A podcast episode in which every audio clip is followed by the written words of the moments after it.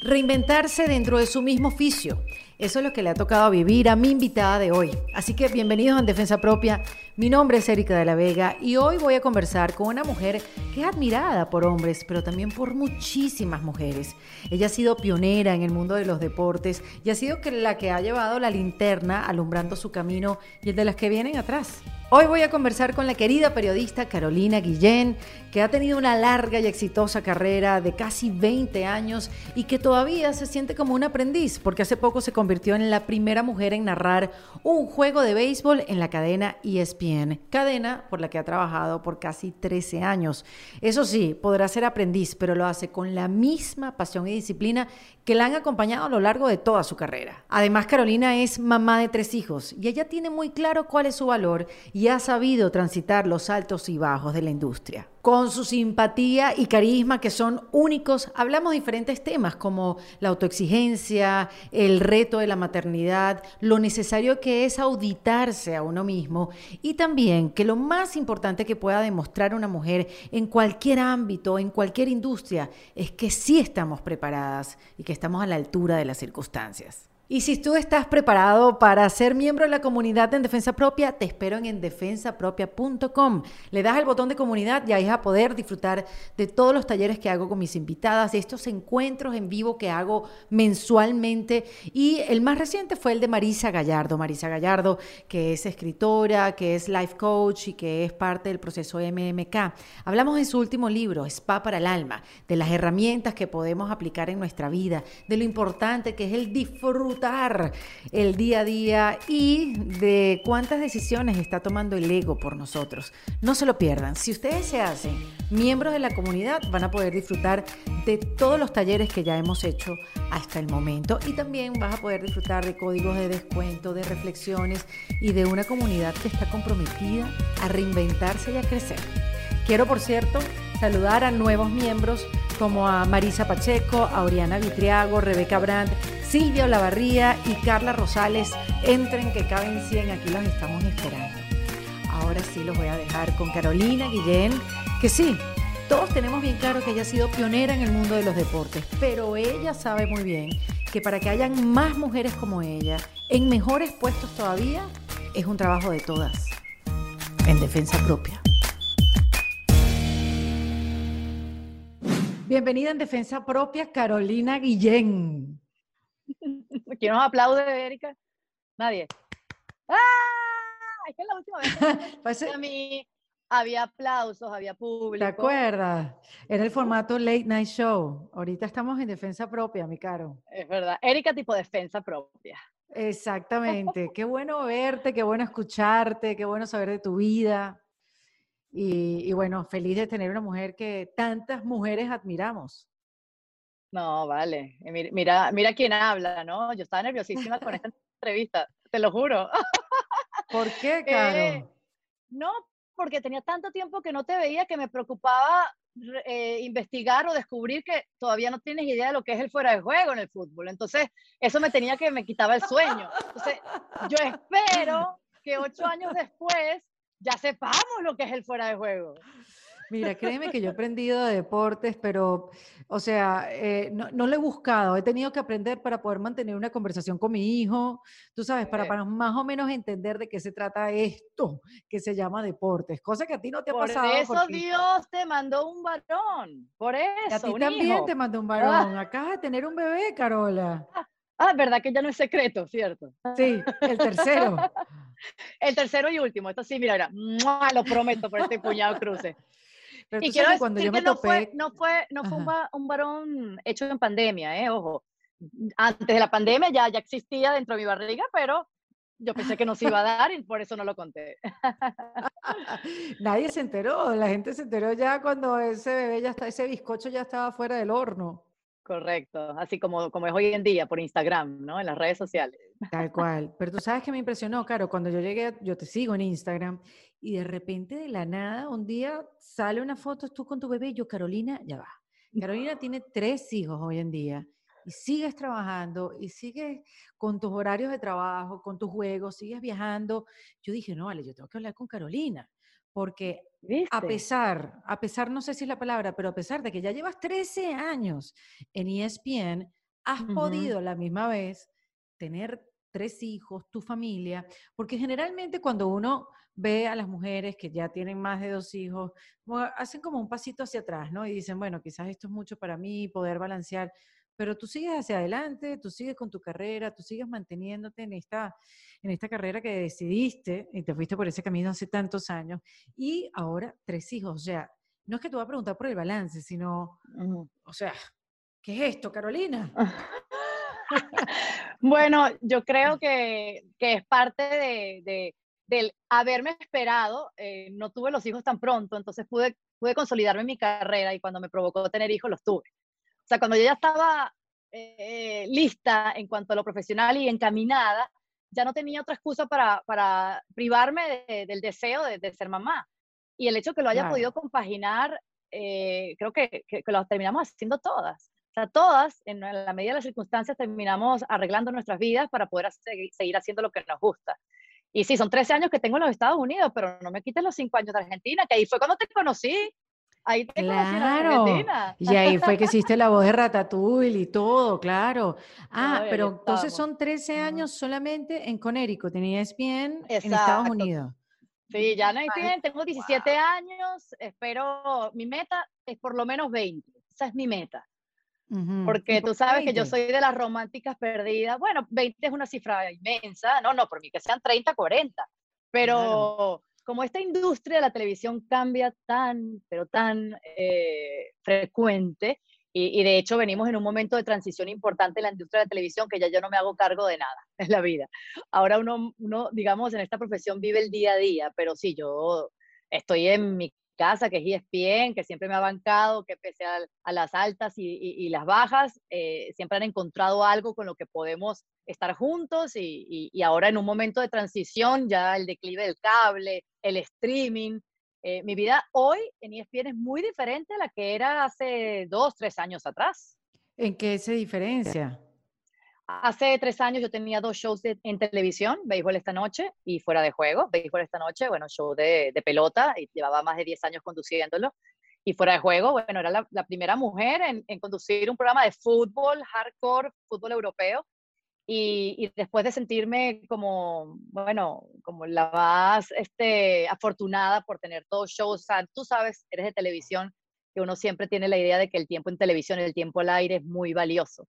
Lo que no nos enseñaron es que cuando eso no exista más, cuando la televisión termine de desaparecer y nada más eh, se vea o se necesite para los eventos en vivo, ¿qué va a pasar o por dónde se va a poder consumir eh, eh, el deporte o la misma televisión? Entonces, eso es el mundo del streaming, lo que estamos viviendo hoy, las aplicaciones, las plataformas. esta industria deportiva se ha transformado muchísimo y, cuando viene lo que yo llamo el año del apagón, es cuando hay todo un orden corporativo, deciden que mis shows y otros más se vayan a producir desde México, porque el mundo corporativo saca las matemáticas. Toma dos son cuatro y cuando hay que sumar se suma, cuando hay que restar eh, se resta. Y, y me pone en el panorama de que ya no iba a tener shows al aire en televisión. Para mí eso fue un duelo, un duelo de varios meses. Y, y, y, cuando yo te decía que, que ESPN se, se, encargó de encontrarme un lugar, bueno, e, e, esos dos meses de con mi corazón roto, que voy a hacer yo si mi show es en televisión? Ya no va a ser lo mismo. Bueno, la vida se me acomodó, Erika. Se me acomodó hasta el punto de que eh, me dieron un horario más eh, eh, beneficioso, porque nada más en las mañanas, por lo, lo, que fue el año de la pandemia, eh, y me iban a mantener los viajes, que para nosotros los, los, periodistas deportivos es muy importante estar en la cobertura en vivo de los eventos. Y, y ahora mismo, 17 años después, ESPN me, me vuelve a, proponer algo completamente nuevo para mí, que lo estaba soñando, pensando, eh, maquinando desde hace tiempo, pero no me atrevía a dar el primer paso porque tampoco ellos me lo ofrecían, que era la narración de, de, deportiva. Entonces, este, como que ellos me obligaron a, reinventarme y al final he vuelto a encontrar ese camino por donde continuar, ¿no? En un momento de transición importante donde pensé que se me acababa la vida y la carrera y ahora es que veo y entiendo hacia dónde tengo que ir. Comienzas de nuevo dentro de tu misma carrera, o sea, eso es posible. Empezaste a narrar partidos de béisbol este año, fue, ¿no? Sí, empecé con la Serie del Caribe a, a nivel de televisión en los Estados Unidos pero ya el año pasado, durante la pandemia, me tocaron juegos de grandes ligas eh, para la aplicación de ESPN Plus. Este año entré en la rotación de televisión, eh, hago pues este, pareja con Orlando El Duque Hernández, que es un ex pelotero, anillo, eh, cuatro anillos de serie mundial en las grandes ligas, o sea, tengo tremendo analista a mi lado, y, y ahí estoy en la rotación, ya entré. Entonces es cuestión de sumar millas, ¿verdad? Practicar, practicar, porque yo me considero hoy una novata, como lo fui hace veintipico de años en, en el béisbol venezolano. Pero eres muy afortunada, sentirte novata dentro de tu misma carrera que ya llevas casi 20 años haciéndola. E, eso poco se vive. Sí, y, precisamente por, por ese término que, que, se escucha mucho, la reinvención, ¿no? Que a veces yo lo escucho tanto que digo, ya eso está trillado, pero es que es parte de la vida, o sea, es, es reinventarse o morir.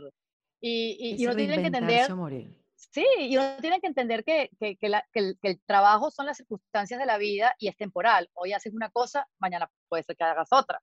Y si puedes tratar de siempre hacer lo que te apasiona, mejor. Pero en tu caso, Carola, o sea, llevas tanto tiempo haciéndolo, o sea, es, es lo que te has especializado, es lo que te has estudiado, es en donde te has mantenido, donde has cuidado tu lugar y tu espacio, donde te lo has hecho, donde te, han respetado, donde, o sea, no hay duda de, tu talento y tus años de dedicación. Entonces, claro, eh, o sea, y me pongo un poquito en tu lugar y también por las cosas que yo he vivido. O sea, eso, eso te hace a ti quien eres, o sea, eso a ti te valida. El día que no lo tengas, entonces el buscar qué es lo que me valida, qué es lo que me define a mí como persona, sin esto, que no es el caso, ¿no? Pero como ya lo estás hablando. Sí, sí, sí esta búsqueda ya la, comienza, ya la comenzaste ya hace un tiempo, aunque todavía estés en tu medio y que no se tiene que acabar. Yo creo que es larga vida para ti y ahora con la, la, validación de la mujer, ¿no? Con la reivindicación de la mujer, que vamos a hablar de eso, este, cómo, cómo ha impactado eso en este, en este mundo donde estás, que es tan masculino, ¿no? Pero sí, pero sí o sea, da, da vértigo pensarlo, ¿no? Cuando esto, y si esto no está da, da vértigo porque siento que la vida es como, como etapas, ¿no? Entonces está la etapa de novata cuando empiezas a hacer algo por primera vez, como fue mi caso en, Venezuela, en el béisbol venezolano, el, el que te acepten, eh, la crítica, el, el, que dirán de, de, una mujer eh, en, en, un clubhouse, en un dogout, haciendo qué, eso, eso no existía. Luego viene la etapa de la Los retos, Carola, te, voy a interrumpir. ¿Cuáles eran los retos de, de, esa, de esa etapa? O sea, ¿qué, ¿con qué tuviste que, luchar, si se puede decir? O sea, ¿qué, qué tenías que demostrar en esa etapa? Eh, que estaba ahí en serio y que no estaba para, para, perder el tiempo, para solo figurar en televisión, que yo lo que quería era hacer una carrera en el deporte, porque nadie lo había hecho en televisión. Sí han habido mujeres que, que, que, antes que yo trabajaron en, en, el béisbol venezolano, bueno, mírate, Marimontes, ah, esa es la gran pionera, la, voz, de los del Caracas. Claro. Sí, o sea, pero, pero a nivel de televisión no. Entonces, eh, lo primero era la aceptación y poder lidiar con, con las críticas, eh, con, los errores de uno mismo, porque ah, eh, era la primera vez que yo trabajaba en béisbol especialmente, ¿no? O sea, yo tuve que aprender de cero y meterme tremendos puñales para poder, para poder hacer mi trabajo. Pero yo ya era periodista, yo estaba estudiando eso, yo estaba estudiando comunicación social, o sea, para mí mi trabajo, mi primer trabajo en televisión fue también parte de, de mi aprendizaje de, de mi carrera, ¿no? Entonces después viene la, etapa de, la consolidación, que yo siento que es cuando me contrata ESPN, después de unos años en Meridiano Televisión, bueno, por, porque era el sueño de mi vida, era, era irme a vivir a otro país, aprender de otra cultura, eh, trabajar. Pero era, era posible, Carola. Era posible en esa época, o sea, una cosa era soñar llegar a ESPN, pero ¿Era posible? La, la, televisión estaba lista para la mujer? La, ¿Había espacio? ¿Sabes que yo ¿Quién fue el loco que, te dijo? Eh, bueno, el loco que me dijo fue Armandito de Armas en, Meridiano Televisión, porque si él no me hubiese contratado, yo envié mi currículo a, Meridiano un viernes y el lunes me llamaron para hacer un casting. Si eso no hubiese sucedido, yo quizás no estaría aquí. Hubiese llegado otra persona. Yo creo que eh, hace 20 años en el mundo del deporte, de la televisión deportiva, sí había muchas oportunidades. Lo que pasa es que no se daba, no había mujeres. O sea, yo creo que a mí me, no habían, entonces, se me da. Ahora es mucho más difícil, yo siento, que lleguen mujeres, aunque hay una apertura importante, porque hay más, hay más preparadas, hay más que están trabajando en sus países, en sus medios de comunicación, hay tantas plataformas. Hoy, hoy hay muy pocas mujeres que digan, quiero ser periodista y no lo estén realmente haciendo, porque no solo necesitan del medio, sino también a, través de sus propias redes sociales, de, las plataformas independientes. Y yo siempre digo, la, televisión no es la meca.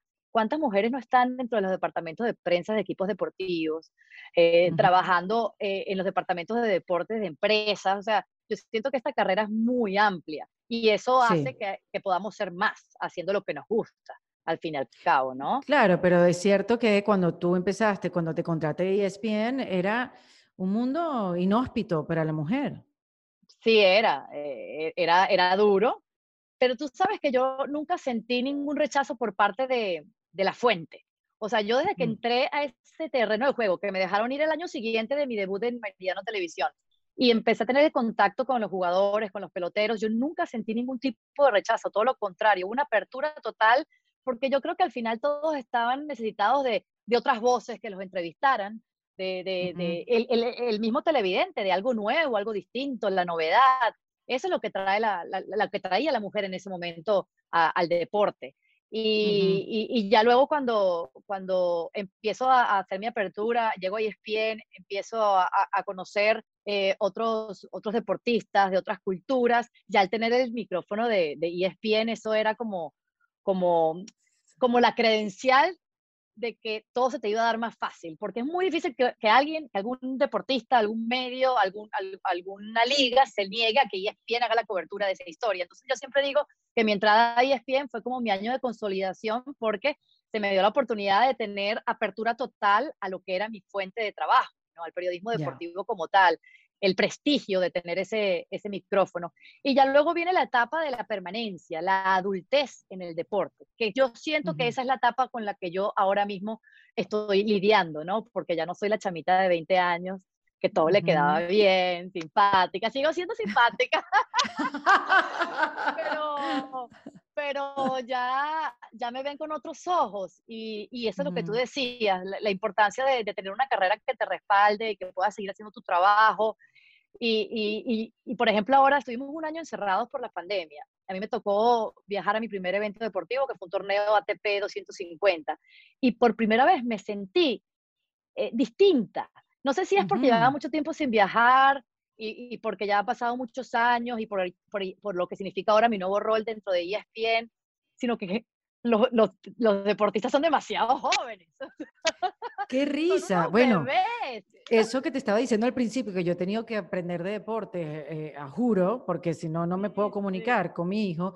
Yo ahora veo la Fórmula 1, que la veía hace 10 años, ahora no conozco a nadie. Menos mal que sigue Hamilton y Vettel y Alonso que volvió, porque los demás son, ¿quién es esta gente? Exacto, exacto. Porque, y además que en el deporte te tienes que mantener al día. O sea, eh, yo estaba revisando el, tiempo, eh, la, duración de la carrera en el nivel de deporte y es muy corto. Por eso yo, yo eh, aplaudo que los deportistas al más alto nivel ganen bien, hagan dinero, porque es muy corta la carrera. Mira, en la natación son 10 años. En el tenis son 10, 12 años. Basquetbol son 6 años porque es un, un, deporte de alta competitividad y además hay muchísima rotación en los equipos. 6 años. En grandes ligas pueden ser pueden ser hasta 14 años, pero el, tiempo útil activo está entre los 5 y 6 años. Esto es a, través de, estudios que se han hecho. Entonces, la vida del deportista, en el deporte que tú quieras, es relativamente corta. Quizás en el fútbol un poquito más larga, si eres portero más, porque pueden haber porteros a los 40 años, pero eso en cuanto a los deportistas. ¿Qué hay de los periodistas? En los periodistas es distinto, es larga. Pero ¿qué hay de, de las periodistas mujeres? Podemos tener una carrera larga. Eso te lo pregunto yo a ti, Carola, porque tú has sido pionera. Tú les, mira, tú, tú has hecho el camino a, todas las que han venido después y, y, te, lo debes saber y lo tienes que saber con, con, con tus, digamos, medallas bien puestas, porque en verdad no había nadie que te dijera a ti por dónde era la cosa. Eres, fuiste tú que lo fuiste descubriendo. Entonces tú eres la que me vas a dar esa respuesta. Mira, yo, yo quiero demostrar que la carrera de la mujer en el deporte, del periodismo deportivo, es larga. Ese, esa es mi, mi, mi, máxima aspiración. Primero, porque no me quiero quedar sin trabajo, porque tengo tres hijos que mantener. Exacto. porque quiero seguir teniendo el, eh, eh, la vida que, que, me estoy dando gracias a, a, que le echo pichón todos los días como tú, yo y cualquiera que nos esté escuchando. Y, y porque yo no quiero que se me acabe la carrera cuando deje de verme bien en pantalla. O sea, eh, la necesidad de hacer algo vino precisamente de ahí, de que yo quiero extender mi carrera y no se me tiene que acabar pronto porque, porque deje de ser joven, ¿verdad? Porque dejé de, darle a la pantalla lo que le daba antes, todo lo contrario, o sea, tengo una experiencia y, una, eh, unas credenciales. Eres, eres mucho más valiosa ahora, eres mucho más valiosa ahora por la experiencia, ¿no? Pero yo no quiero colgarme nunca la, la medalla de la pionera, yo quiero colgarme la medalla de que no fui la última. ¿entiendes? Y yo estoy feliz de ver cómo hay tantas personas. Mira, hace dos semanas en los Estados Unidos por primera vez un juego de béisbol de grandes ligas se hizo con todas las voces mujeres, solo mujeres estaban comentando, no hubo una sola voz de hombre. ¿Por qué eso es posible? En inglés, en inglés. Eh, este año 2020-21, 2021, marca la apertura de las grandes ligas a la mujer, se rompe la, barrera del género. Ya había sucedido en, el hockey, había sucedido en el baloncesto, en la NBA, em, también había sucedido en la Major League Soccer, eh, pero nunca se había dado en, grandes ligas y acaba de ocurrir. Y eso es una necesidad que tiene el deporte de, recuperar audiencias o de aceptar nuevos televidentes. Incluirla, incluirla. exacto. Estamos en la era de la diversidad y de la inclusión. ¿Cómo no se me iba a dar a mí poder narrar un juego de béisbol? ¿Cómo no se le puede dar a otra mujer narrar un juego de fútbol o a alguien narrar un juego de baloncesto? Eso tiene que pasar porque la gente quiere escuchar voces distintas, quieren más frescura en las transmisiones. Y tampoco quiero decirte que lleve yo la bandera del feminismo porque yo a mí no me gustan los extremos y a mí me parece que el feminismo es algo que nació eh, en contra de las autoridades, eh, de las instituciones pero que al final tanto hombres como mujeres somos víctimas de las presiones sociales. Y, por eso es que existe el feminismo, no es contra del hombre o del individuo, sino de esas instituciones que pusieron las reglas y que escribieron las reglas de que las mujeres teníamos que ganar menos dinero que los hombres. Yo, yo, yo estoy segura que cualquier papá que quiere que su hija sea periodista deportiva o quiere que su hija juegue al fútbol, va a querer que haga la misma plata que el hombre que hace eso mismo. Perdóname la pregunta, pero tú ganas igual que tus compañeros. Eh, bueno, eso nunca se sabe pero no, yo no mm. creo, yo no creo que gane lo mismo que mis compañeros varones. Mm. eso, hay trabajo por hacer. E, exactamente, hay trabajo por hacer y también estamos en una industria en un momento muy delicado, muy delicado eh, eh, a nivel de, televisión y en los Estados Unidos especialmente. O sea, ¿cuánta, cuántos, ¿cuántos medios televisivos eh, existen en el país? así como ESPN, muy pocos. O sea, las oportunidades de trabajo son muy, pero muy reducidas, ¿no? Entonces, uno se va. Pero yo pienso, además, igual, Carola, que los, eh, las aplicaciones, el streaming también necesitan a su narrador, ¿no? Sí, pero no pagan lo mismo. Ah, oye, pero tienen millones de views. diferentes. claro. Sí, por eso te digo que estamos en una transición importante. Yo siento que todo esto se va a terminar de adaptar. Lo que pasa es que se nos interpuso en el camino algo llamado COVID-19, que vino en el, en el peor momento eh, de, lo que era la evolución, porque así como los seres humanos nos reinventamos, ¿verdad? A, nivel de, corporaciones también existe esa reinvención, ¿no? Entonces e, e, era el momento de una transición importante. Viene este COVID que representa miles y miles y miles y miles de dólares y de millones perdidos o, no ganados y, el, impacto financiero del COVID no solo es a nivel mundial, sino especialmente en el deporte y a nivel de la televisión. Entonces, este, yo no te puedo decir hacia dónde vamos, pero yo espero que todo aquel que haga lo que uno hace, ah, sea la plataforma que sea, sea bien remunerado, porque esa es la idea. Yo sí siento que, soy bien remunerada en, mi oficio, además de lo que significa eh, eh, el campo de, acción que tengo como periodista, imagínate, yo me, voy, yo me doy banquete cada vez que, piso un terreno de juego y puedo hacer mi trabajo. O sea, para mí esa es la mejor de las remuneraciones, ¿no? Que, que yo pueda trabajar hablando de deporte. O sea, que, que, ¿Y por qué? Déjame hacerte esa pregunta, Carola. ¿Por qué, ¿por qué deporte? O sea, tú, yo me acuerdo cuando tú y yo comenzamos nuestras carreras, yo creo que en paralelo, ¿no? Este, sí. Tú estabas tú estabas en Puma TV, puede ser. Estaba en, en, Puma haciendo la removida, pero estaba haciendo también Meridiano Televisión, pero tú me conocías de, de, Puma. Exacto, de, hacer programas de, variedades, que las dos como eh, eh, estábamos empezando, ni siquiera hacíamos programas de variedades, eran programas chiquiticos que presentábamos videos, tú, yo presentaba cine, tú presentabas videos musicales. Este, ¿qué, ¿Qué pasó en el camino? O sea, ¿por qué, aparte, yo sé que estudiaste periodismo, pero ¿por qué el periodismo deportivo? porque yo quería hacer algo distinto. O sea, ¿cuántos mm. castings hice yo? ¿Cuántas veces fui a Televen, a Radio Caracas Televisión, a Venevisión? A mí no me salía nada y yo creo que era porque yo no quería que a mí me saliera algo, porque yo, yo no quería hacer algo que yo no me sentía que era buena. O sea, yo, no, mi, mi, mis conocimientos del mundo de la música o incluso el mundo de la noticia, ¿verdad? Porque yo hice muchos eh, castings para noticieros. Eh, no era lo mío. O sea, a mí lo que me llamaba la atención era cuando estaba prendido el, el, televisor y mi papá estaba viendo un, partido de fútbol, yo me quedaba ahí viendo. O sea, siempre me llamaba la atención ese mundo, las historias de los, de los deportistas. Y, y fue cuando dije, hey, ¿y si junto las dos cosas? ¿Por qué no? Mm. La oportunidad se me da en algo que yo desconocía completamente, que era el béisbol. Bueno, pero lo aprendí de cero. de cero, o sea, no es que tú venías de una familia de deportistas o una familia... No, nada, nada, nada. Nada, eh, eh, nada. De, béisbol, nada. Mis papás son españoles, mis papás no entienden el béisbol. O sea, nosotros somos futboleros en nuestra casa y a mí me da mucha risa porque yo al béisbol le estoy muy agradecida. A mí siempre me preguntan, ¿qué está primero, el béisbol o el fútbol o el tenis? Digo, no los puedo poner en, ¿sabes?, en un orden porque yo le debo demasiado al béisbol. El béisbol me permitió trabajar en televisión. El béisbol me permitió irme a, a ESPN porque ellas buscaban un talento que supiese de, de, béisbol. El béisbol me permitió irme de Argentina a Estados Unidos porque yo vivía, yo quería vivir el sueño americano. Y el béisbol está permitiendo que yo extienda mi carrera porque ahora tengo espacio en una cabina de transmisión narrando juegos de pelota. Entonces, yo siempre uso la frase, el béisbol siempre te muestra el camino del play. Ese es como mi eslogan. Y es que lo digo desde mi corazón porque a mí siempre me muestra por dónde voy. Hacia dónde voy, el béisbol me dice hacia dónde. No, y también es importante hablar, Caro, de, de tu esposo, que también ha estado contigo, apoyándote a lo largo de todos estos años, ahí contigo, acompañándote, este, y, que siento, y corrígeme si no es verdad, lánzalo a la calle, que siento que ha sido una pieza clave para el desarrollo de tu carrera. Total, primero porque respetó el tiempo que yo quise estar sin tener hijos, eso es muy importante. Eh, que pasaron años casados, sí, exacto. Muchos, 12 años. 12. 12, 12. Eh, segundo, porque aceptó irse a Argentina cuando él tenía tremendo trabajo en Venezuela. Y, todo el mundo decía, ¿qué vas a hacer tú persiguiendo a esa mujer a Argentina? ¿Qué van a hacer en Argentina? Y mira, él dio su brazo a torcer porque él tuvo visión.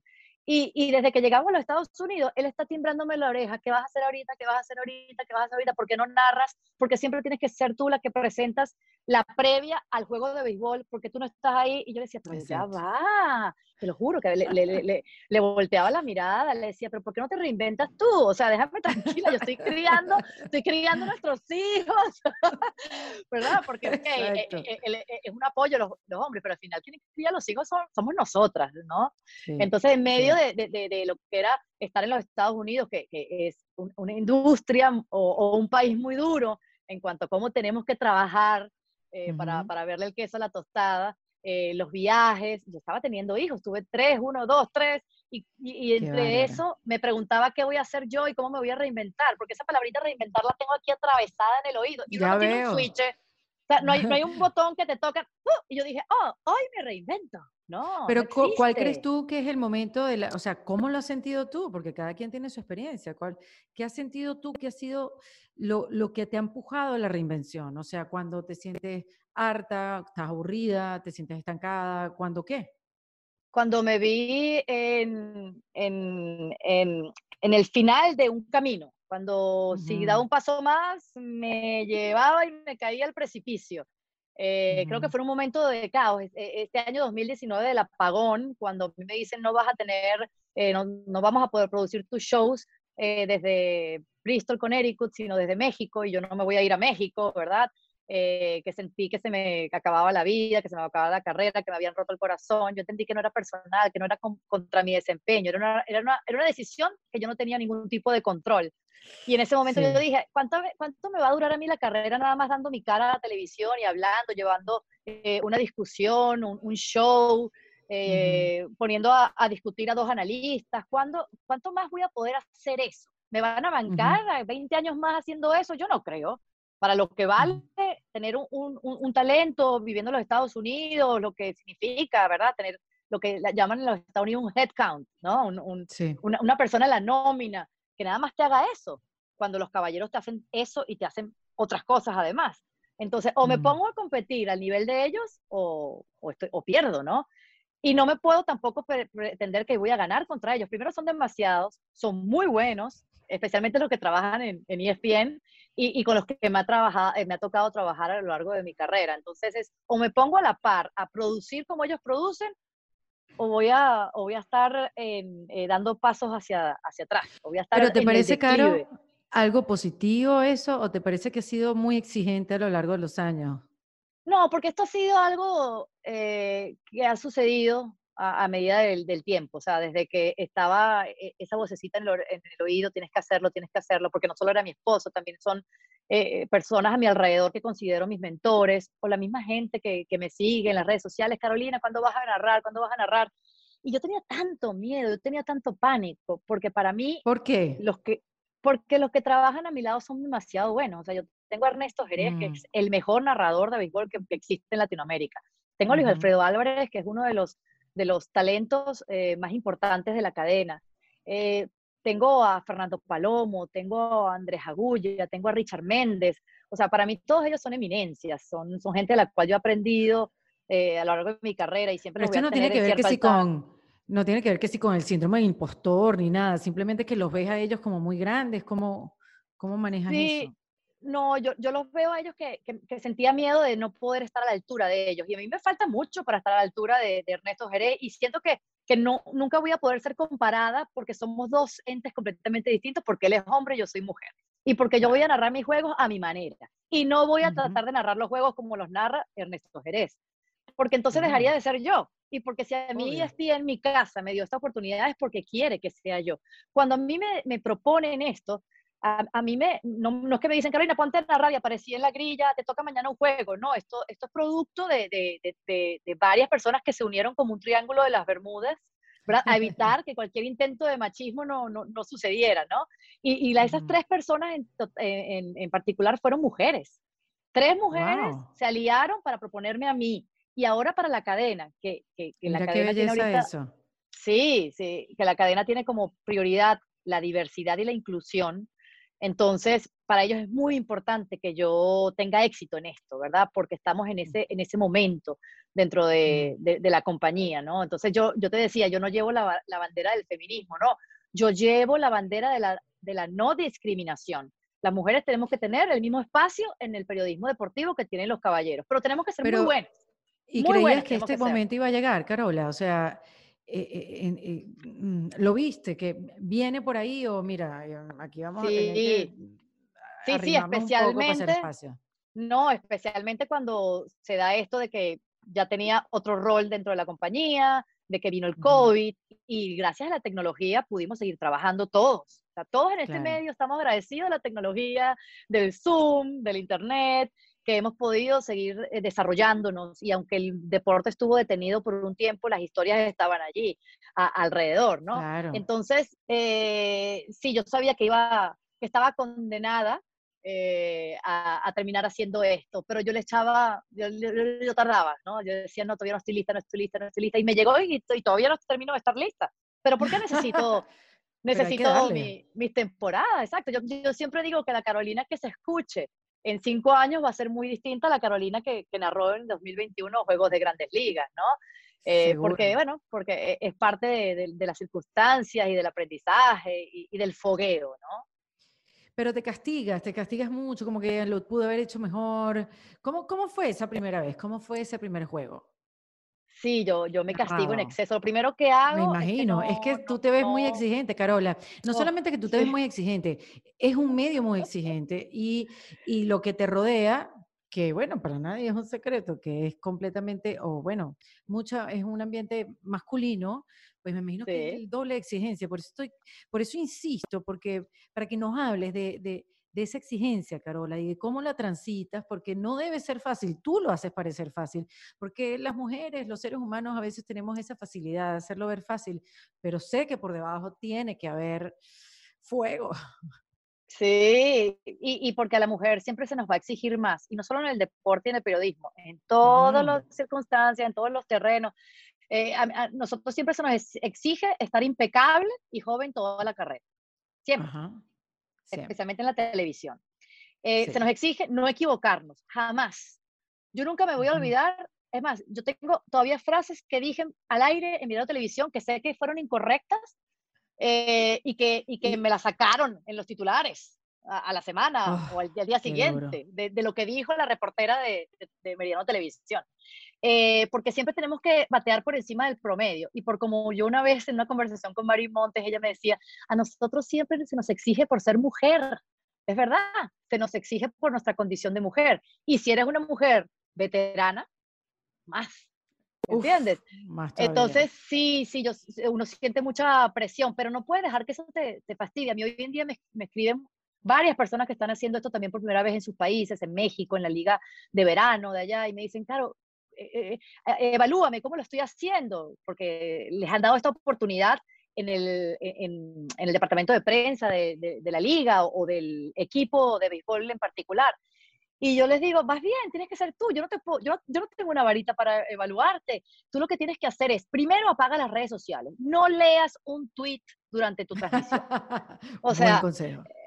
Sí, el béisbol es el deporte de la anticipación. Tú te vas a sentar en tu cabina y tú vas a decirle al que te está viendo lo que puede pasar sin que se dé cuenta que tú te estás adelantando, pero que él entienda que tú estás metido en el terreno. Lo demás es maquillaje, el conocimiento uh -huh. que tú tienes, ¿verdad? La experiencia, las historias, pero tú tienes que estar ahí y contar. Entonces, el, el, el switch que hay que pasarse de lo que uno es como, como periodista deportiva, eh, como la que se sabe las historias, e, es un switch importante porque tú estás narrando un juego, tú estás contando jugada tras jugada, es un ritmo distinto, es un rol diferente y no puedes confundir las dos cosas porque si no te pierdes.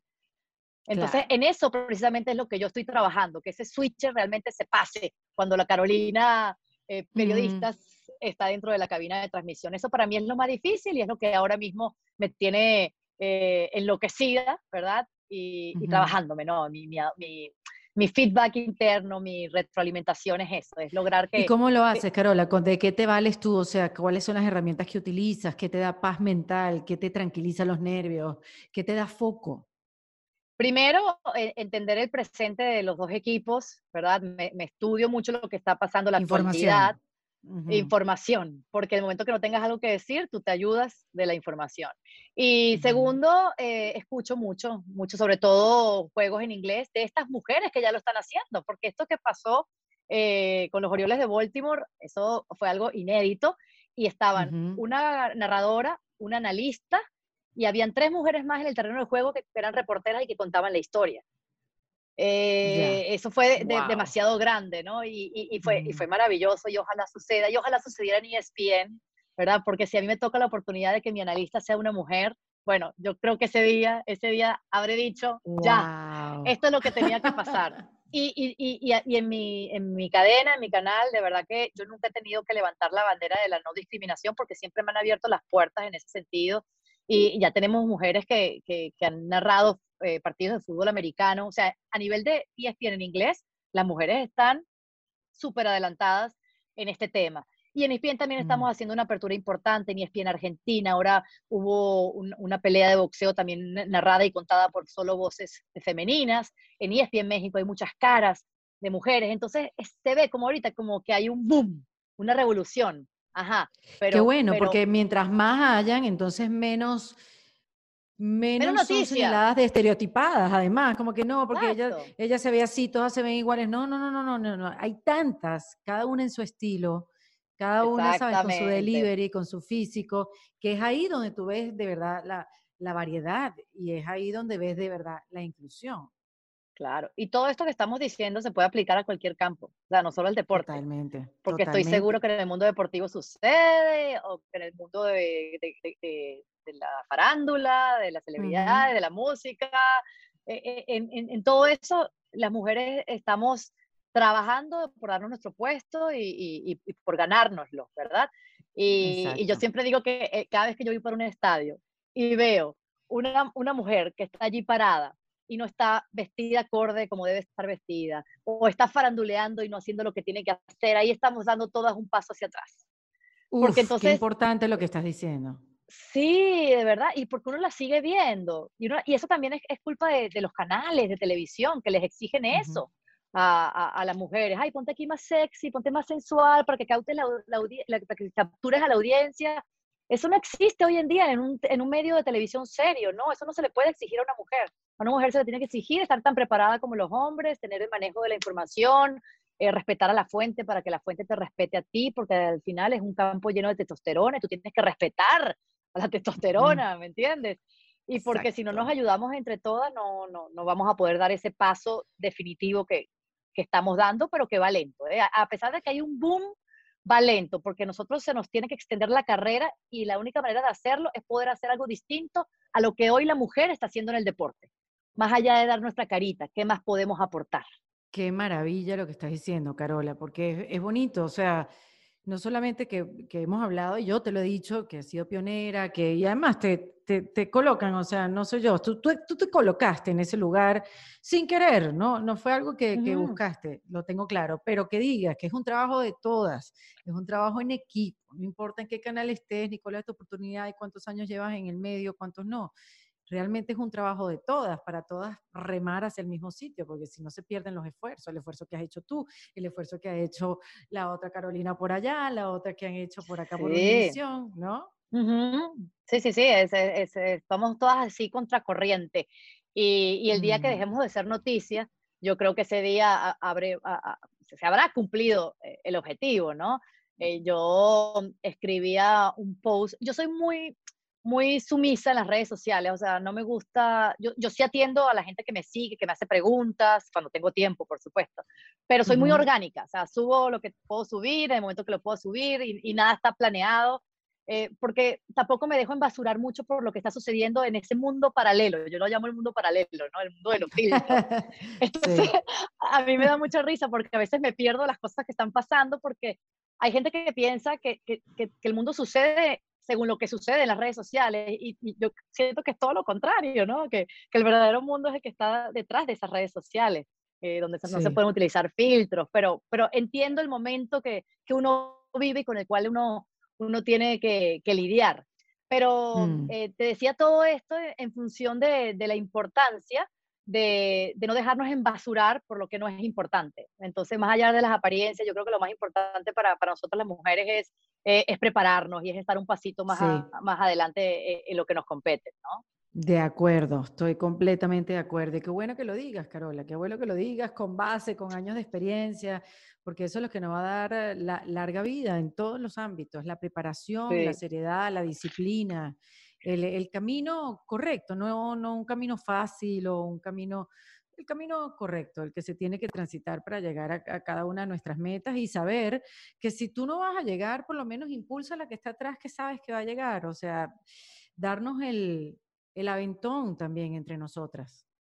Sí, y yo estaba diciendo lo de mm, la LinkedIn, y se me fue la idea, de que yo publicaba un, un, un, texto en LinkedIn el día después de que se hizo historia en ESPN, porque por primera vez una mujer narraba un juego de béisbol, de costa costa. A mí me, a mí me da pena decir, o sea, yo lo acepto, pero, pero no quiero ser la última. Y, pero yo, yo decía que la profesión era, como la vida misma, ¿no? Que se recorren a través de caminos que están cimentados o no, entre atajos o subidas, senderos, y que yo elegí trabajar una industria que hace dos décadas estaba llena de oportunidades para la mujer.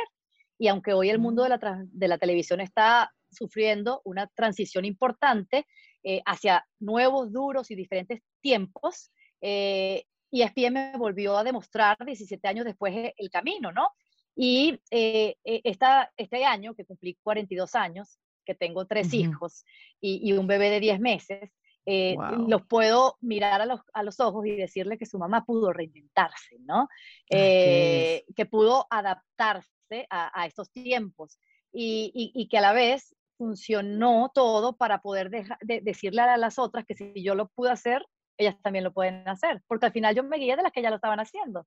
Entonces no es que yo descubrí el agua tibia o descubrí América, no, yo, yo me guié de las que ya estaban. Si ellas pueden, yo también. Si yo puedo, ellas también. Y fíjate cómo ha cambiado el mundo, Erika. Yo estaba sacando cuentas de cómo ha cambiado el mundo desde hace año 2012 que me entrevistaste en Erika Tiponce, que para mí es una de las mejores entrevistas de mi vida. Gozamos parte del monólogo, no, no, no, no un gran programa, Carola. No, impresionante tu equipo de producción. Yo todavía tengo la camisa que utilicé y la, y la uso de vez en cuando porque me encanta este animal print marrón. Eh, pero cómo ha cambiado el mundo. Tú y yo tenemos el mismo nombre y el mismo apellido, pero hemos cambiado. Mira dónde estamos. Ahorita estamos en otro lugar haciendo otra cosa distinta, pero trabajamos por seguir estando vigentes cada quien en lo nuestro. Y así seguramente Eso es lo que se mantiene. Claro, y el mundo del, del deporte ha, cambiado también. Mira, ya, ahorita existe el VAR en el deporte. En 2012 no existía el videoarbitraje.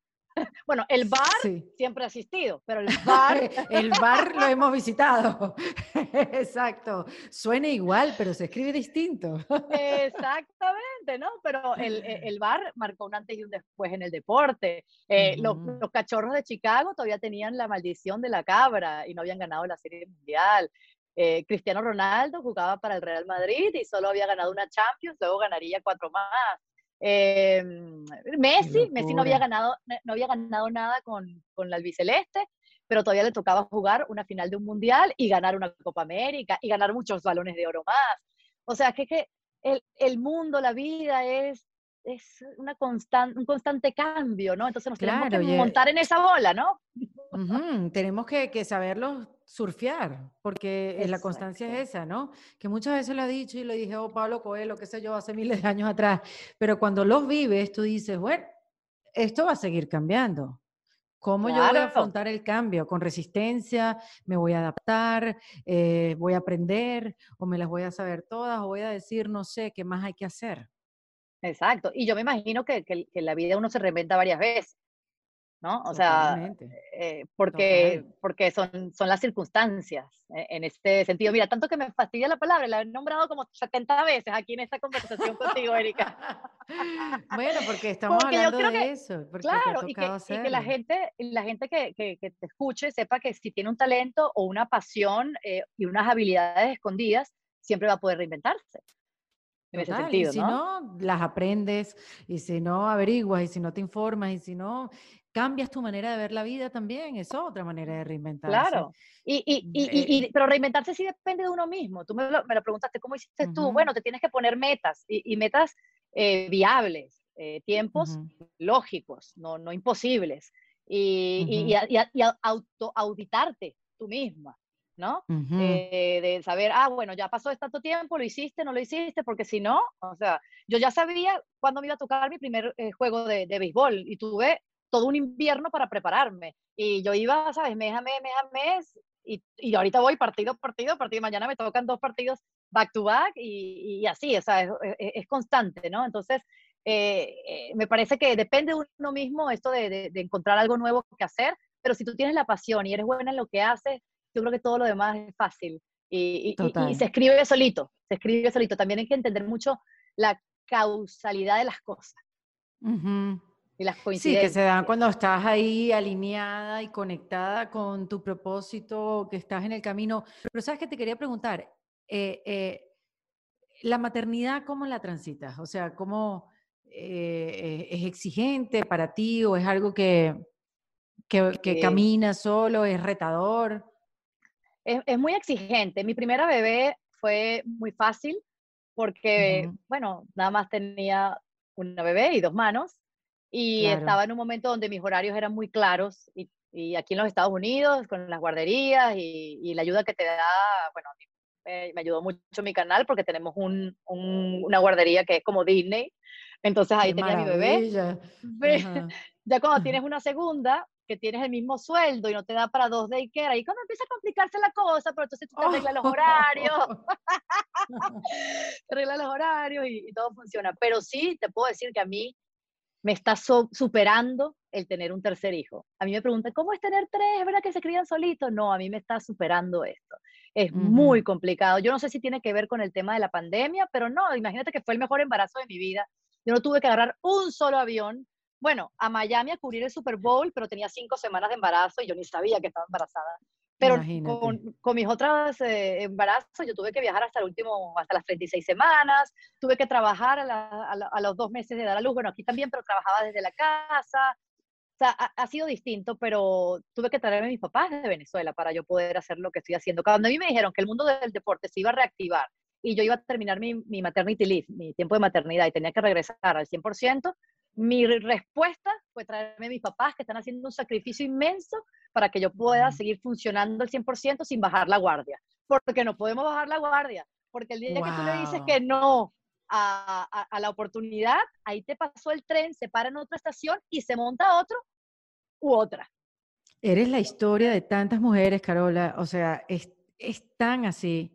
No, no, no, no puedes dejar espacio, tiene que estar presente y también, bueno, tiene que alguien ayudarte con los niños y qué bueno que uno puede tener eso, que tú tienes tus padres, que tú, uno tiene aliadas, uno necesita aliados, uno necesita un sistema, uno necesita una tribu, si lo queremos hacer todo, si queremos ser eficiente en todo. Sí, la tribu, personas especiales que están a tu lado. O sea, para mí una de, las, de, las, de, los aspectos más importantes de, de, mi vida personal, de mi espiritualidad, más allá de mi creencia en Dios, mi formación católica y todo lo que tú quieras, son las personas especiales que te rodean. Y esas personas están definidas por esos poderes especiales que te nutren, ya sea con un cafecito, con, con una reunioncita, estás agotada y tienes el tiempo para que te escuchen, para que tú los escuches. Eso es lo mejor que existe, es la mejor cura para el alma, para los miedos, para la incertidumbre, porque todos los seres humanos que tenemos un trabajo y queremos seguir teniendo un estatus de vida, sabemos que tenemos una incertidumbre de qué es lo que va a pasar mañana, qué es lo que sigue, ¿no? Sobre todo cuando tienes una familia para mantener. Pero si estás rodeada y encaminada hacia, hacia donde tú vas, eh, te nutres de esas personas y de esa espiritualidad que tienes por dentro y, y te salen las cosas bien. Y a mí me da risa porque me estabas preguntando sobre la maternidad, cómo ha sido esto. Eh, y para mí lo único que yo extraño de mi vida es recuperar mi cuerpo. Erika. No, no, no, no, estoy, no, estoy, hablando, no estoy hablando a nivel físico, no, no, no, no. Estoy hablando de, tener eh, poder sobre esta parte de mi cuerpo, ¿verdad? Porque yo soy una entregada a la lactancia, confío fielmente, firmemente en lo que significa. Eh, no, no, no, no, no. Entonces tú me dices, ¿qué es lo más difícil? La lactancia, porque para mí eso es un fluido vivo ¿verdad? Ese contacto, ese cordón que tienes con tu bebé. Entonces, imagínate, yo tengo una niña que este sábado cumple cuatro años que yo le di pecho hasta los dos años y medio, ¿verdad? Nada más estuve... Oh. No, no, no, no, no, Carola. Mira, o sea, tú no dejas de sorprenderme. no, tú no, pero es que yo lo digo porque es que yo a todas las mujeres no dejen de hacer eso porque, porque tengan que viajar. No, no, no, no. Hay millones de formas de tú congelar ese fluido y poder transportarlo sin necesidad que se te descongele y que lo tengas que tirar a la basura o que se vaya por, por el bajante. No, no, no, no. Hay maneras porque quien quiere puede y, y, tu bebé va a, a, a beneficiarse de eso y bueno, eso es lo único que yo extraño, pues tener eh, control sobre esta área de mi cuerpo, ¿verdad? porque ya son cuatro años. Y porque tú sabes la ley de la gravedad, ¿no? Entonces, a mí me preocupa eso. Ya no vivo en Venezuela, donde uno entra a un quirófano y rapidito te, te deja lista, ¿no? Exacto. Ay, qué risa, Carolina. Pero espérate, ¿tu mayor cuántos años tiene? Mi mayor, tiene siete años. Eh, la segunda va a cumplir cuatro y mi bebé que tiene diez meses. Sí. Y mi meta, mi meta con él es, el año, el año. Cuando llegue el año ya ahí espero hacer así. Pero vamos a ver. Ahorita me toca cubrir el US Open, que van a ser dos semanas sin mí. Espero que cuando llegue se olvide y haga y que ¿Qué es eso? Qué bueno, y, y, eso, Carola, y eso que muchas mujeres les pasa y que nosotros hablamos quizás en una reunión, en un almuerzo, esa culpabilidad de irse de viaje, de trabajar demasiado, de no estar, la tienes, la sientes, la manejas, y si la tienes, ¿cómo, cómo lidias con ella? Eh, a mí me da culpabilidad en, en, los primeros meses de vida de mi bebé, o me ha dado. que, ay, me voy, me voy pero después veo todo lo que se beneficia de mis hijos cuando yo me voy, porque la que viene y regresa es otra. O sea, yo me acabo de ir una semana a Los Cabos, yo tuve una terapia de sueño, yo dormí 10 horas consecutivas todas las noches. Yo tenía más de un año sin poder hacer eso. Yo llegué, hecho, bueno, una dulcita.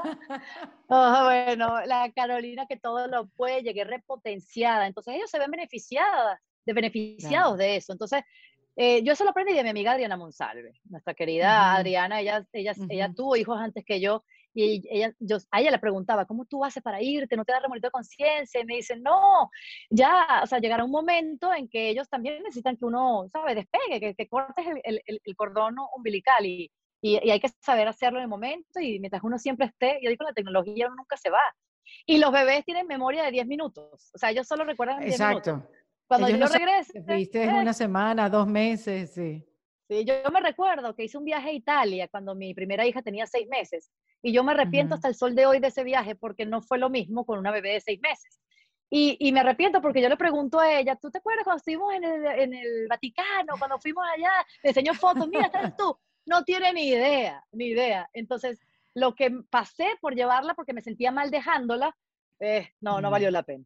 Solo para la foto, Sí. más nada.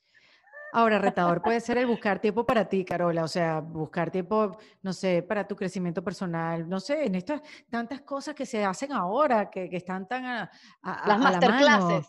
Exacto, la masterclass, la meditación, eh, qué sé yo, kundalini yoga, cualquier cosa. Sí.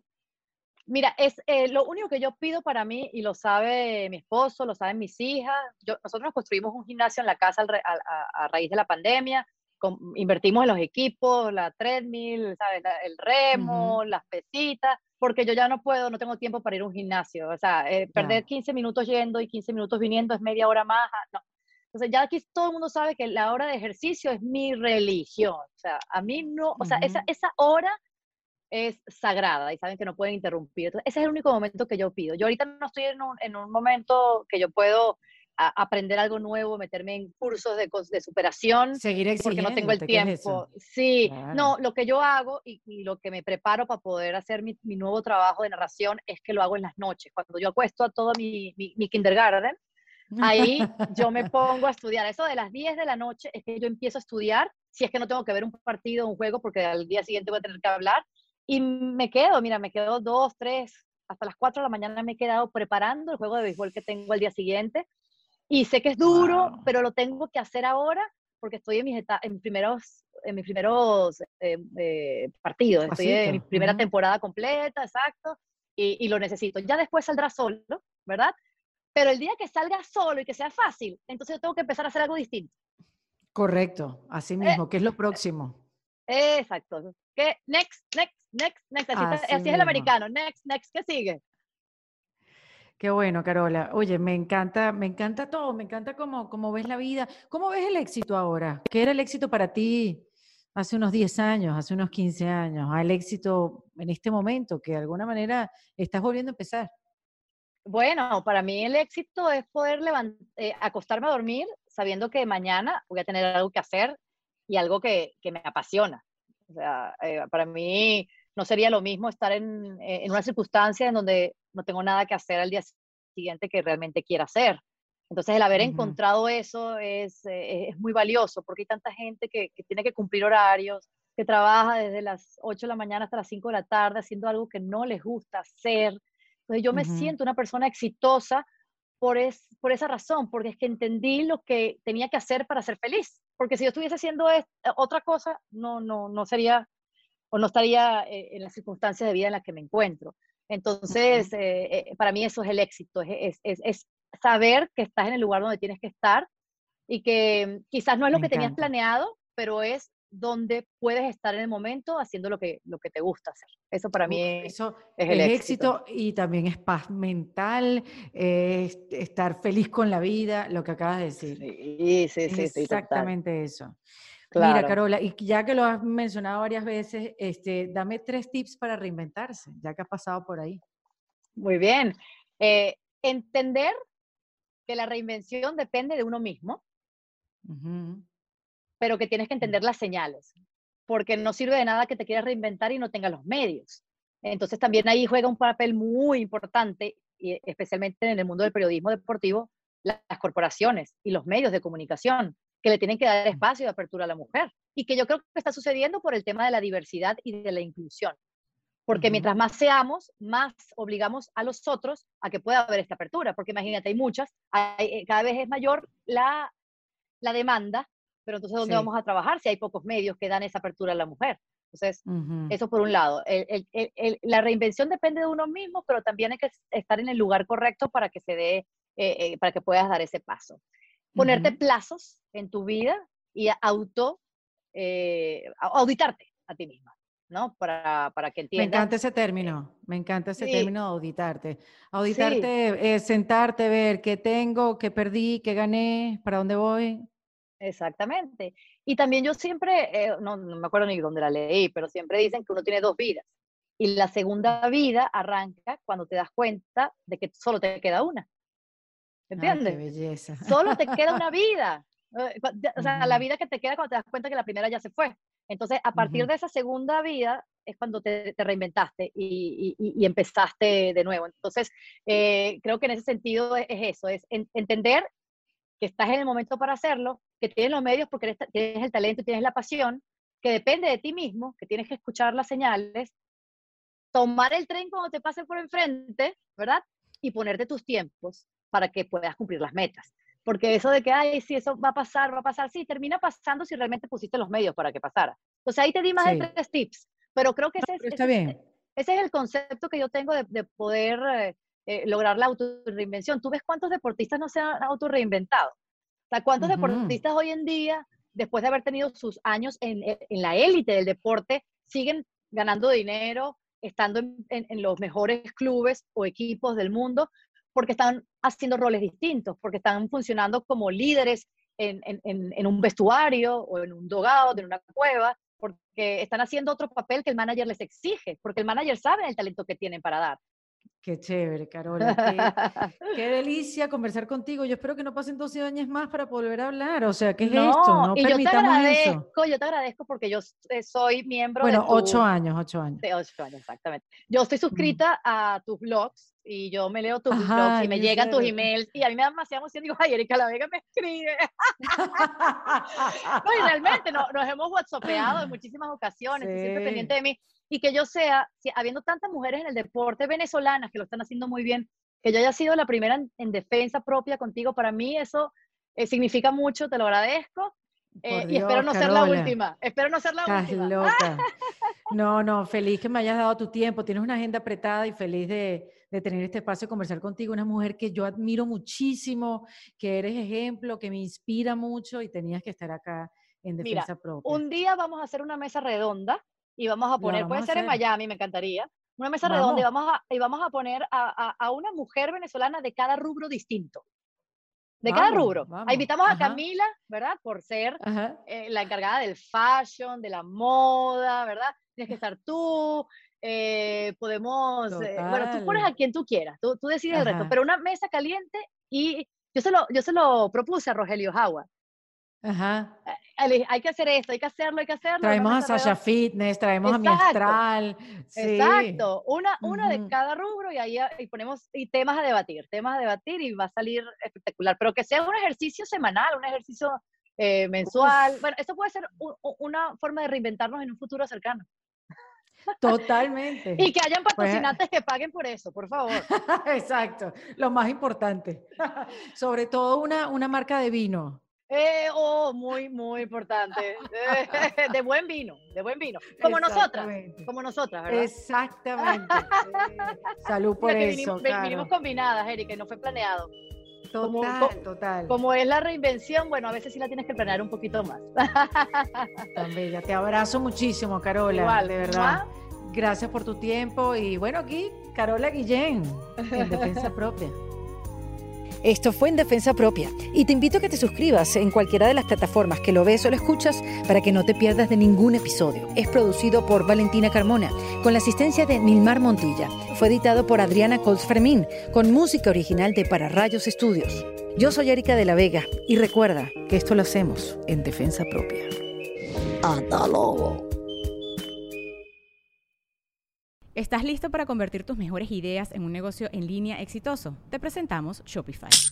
Tal vez no lo sabías, pero nuestro podcast More Than Mamis es un negocio y lo empezamos por supuesto para desahogarnos y hablar sobre la maternidad, no para convertirnos en expertas de ventas y del e-commerce. Así que sí, necesitábamos ayuda para vender nuestro merch y poner en marcha nuestra tienda. ¿Y cómo suena con Shopify?